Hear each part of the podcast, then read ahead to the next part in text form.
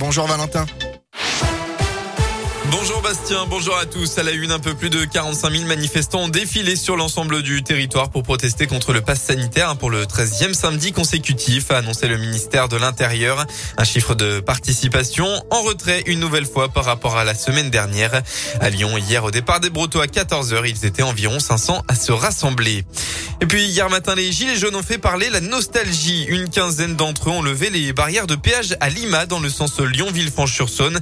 Vous pouviez alors passer le péage payer pendant au moins 1h30.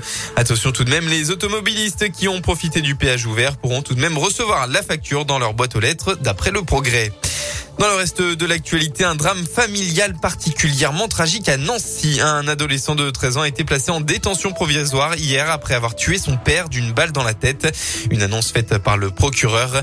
L'enfant aurait réagi par peur selon son témoignage. La victime aurait bu beaucoup d'alcool et aurait été particulièrement agressif et violent envers la maman. Sortir et apprendre en famille, découvrir des gestes écolos à mettre en place dans son quotidien, trouver où et comment agir concrètement pour la planète.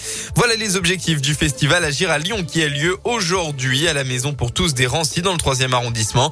C'est la deuxième édition du festival organisé par l'association Ancelia.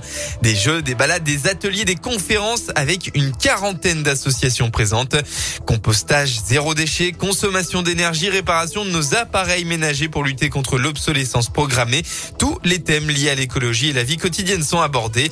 Justine Swardy de l'association Ancelia. On va découvrir euh, par exemple avec la LPO Rhône comment on peut euh, accueillir euh, la biodiversité sur son balcon, sur son rebord de fenêtre ou sur son jardin avec des aménagements pour les oiseaux, avec des plantes sauvages qu'on va pouvoir planter. On va aussi euh, découvrir avec euh, Récupé Gamel comment on peut en fait euh, éviter le gaspillage alimentaire avec des, recettes savoureuses.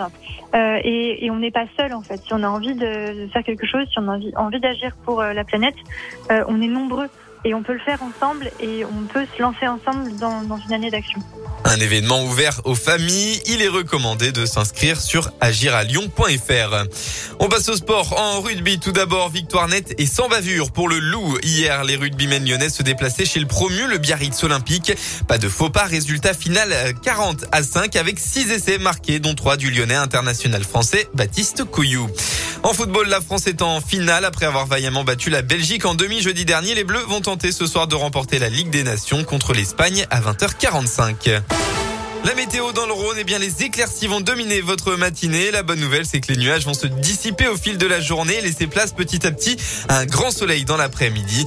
Côté Mercure, eh bien il fera entre 13 et 16 degrés au maximum de la journée.